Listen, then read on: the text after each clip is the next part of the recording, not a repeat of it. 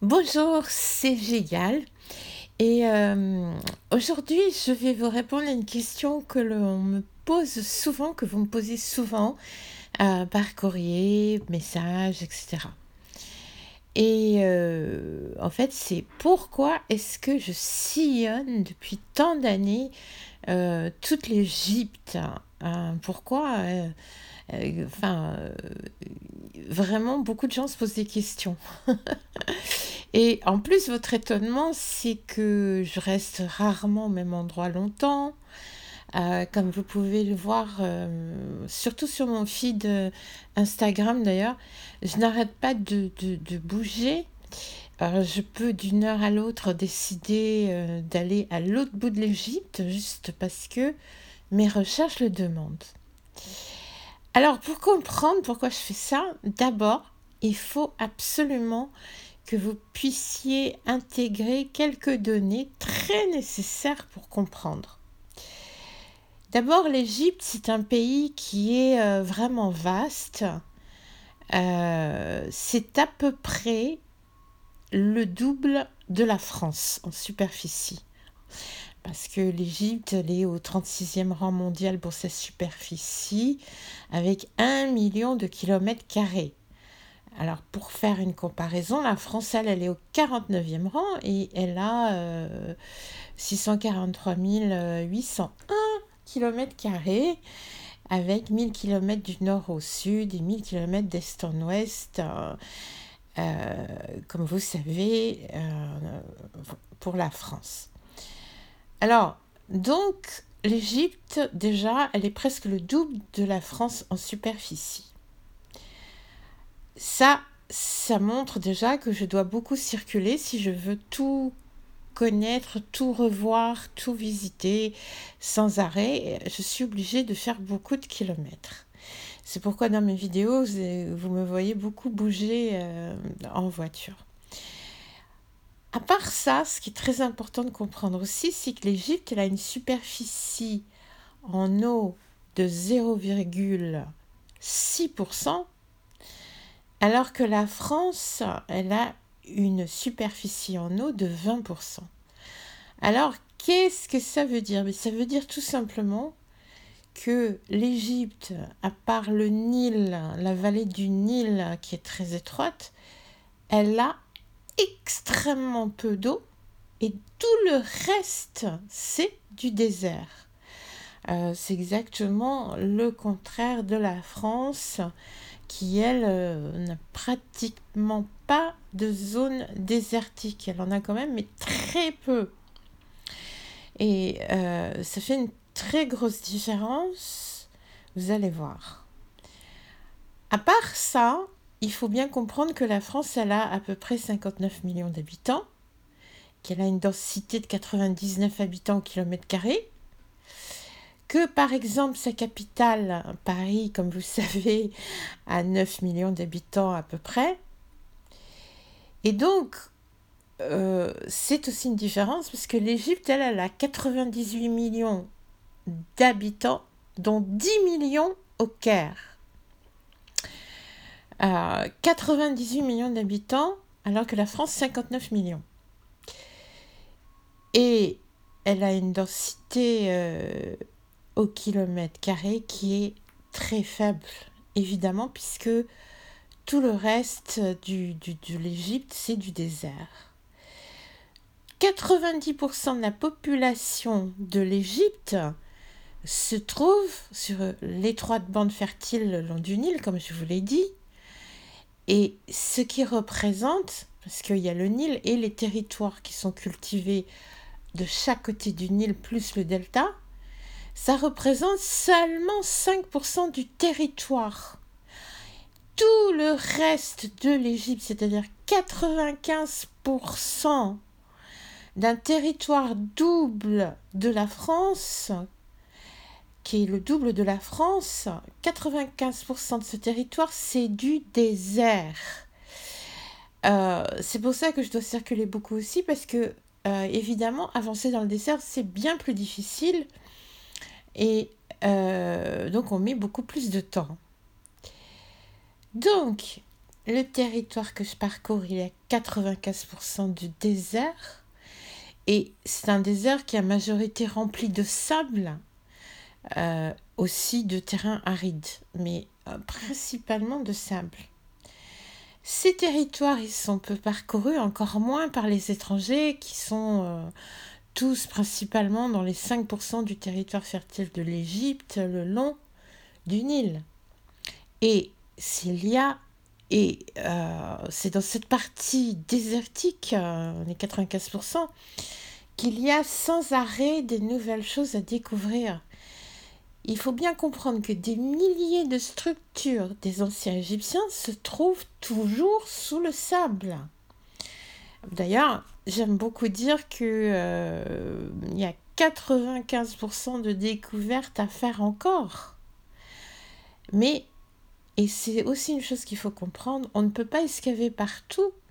On ne peut pas faire euh, des fouilles archéologiques partout, car ça demande beaucoup d'argent. Entre les fouilles proprement dites, la conservation, l'entretien et la garde de chaque site, c'est un gouffre financier énorme. Euh, il faut bien comprendre que déjà, rien que pour les sites que vous pouvez parcourir, vous, en tant que touriste, euh, ça représente déjà un gouffre financier énorme parce que euh, ben, il faut garder, il faut nettoyer, protéger, référencer tout, tout ce qu'il y a sur ces sites en permanence. Et c'est vraiment un gouffre financier énorme parce qu'il y a déjà énormément de sites ouverts en Égypte.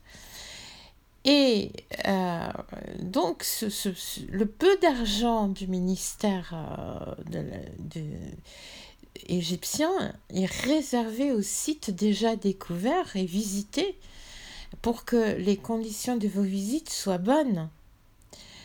Et donc, ah, il reste très, très, très peu d'argent, voire pas du tout, pour faire de nouvelles fouilles.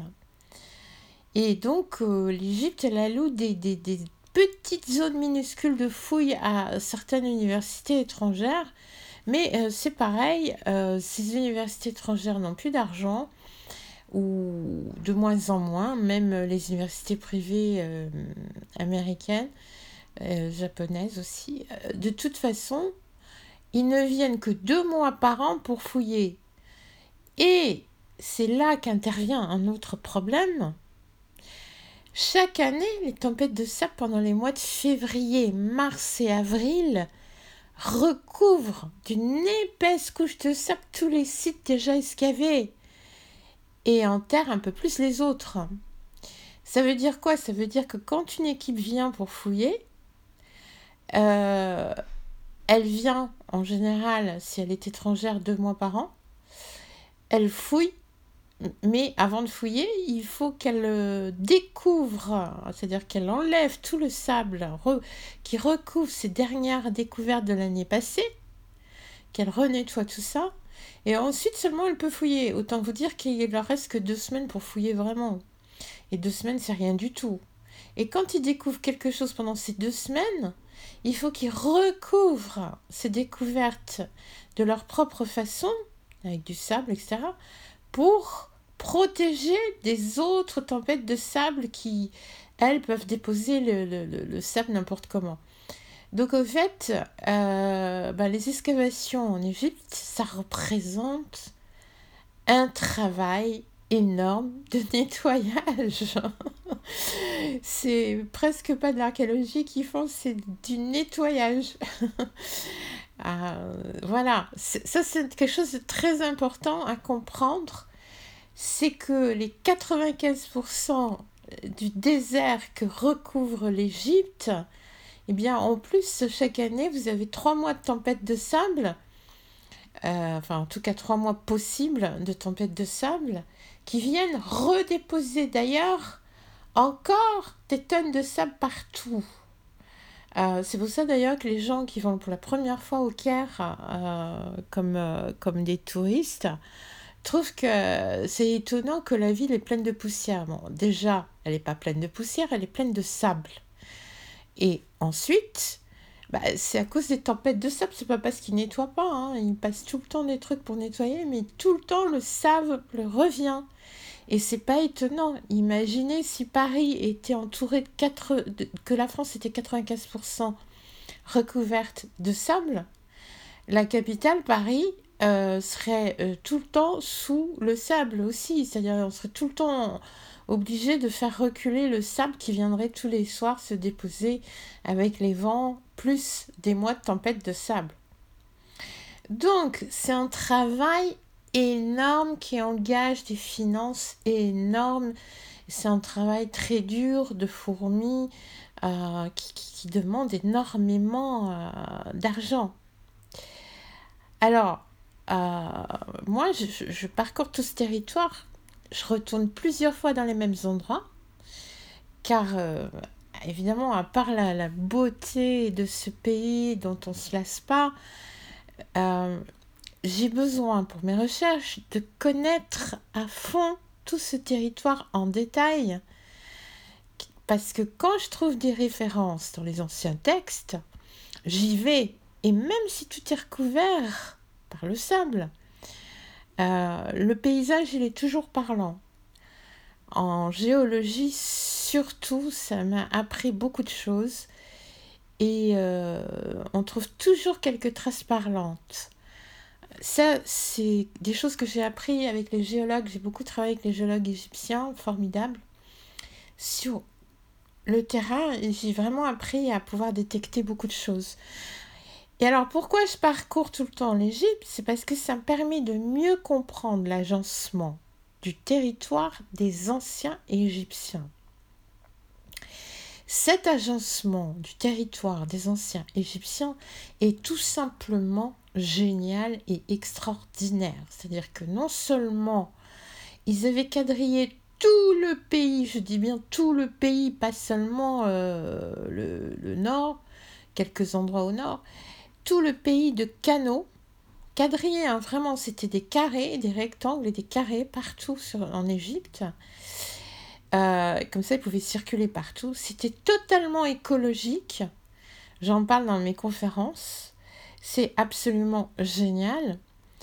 Et quand euh, vous étudiez, vous comprenez tout cet agencement du territoire, euh, ça vous permet de mieux comprendre tout le reste concernant l'ancienne Égypte, toutes leurs sciences. Alors, je repère par exemple les endroits d'éventuelles structures hydrauliques très anciennes, ce qui indique automatiquement le positionnement de bâtiments importants et éventuellement de pyramides. Je corrobore en fait ce qu'indiquent les anciens textes pour comprendre en, vraiment en profondeur. Euh, je, corrobore ces anciens textes avec la topographie et ça me permet vraiment de, comprendre beaucoup de choses par rapport au mystère égyptien. Alors, cette quête passionnante, euh, elle a, malgré tout, elle a un gros défaut. C'est que c'est une quête, une recherche très longue et qui prend beaucoup d'énergie.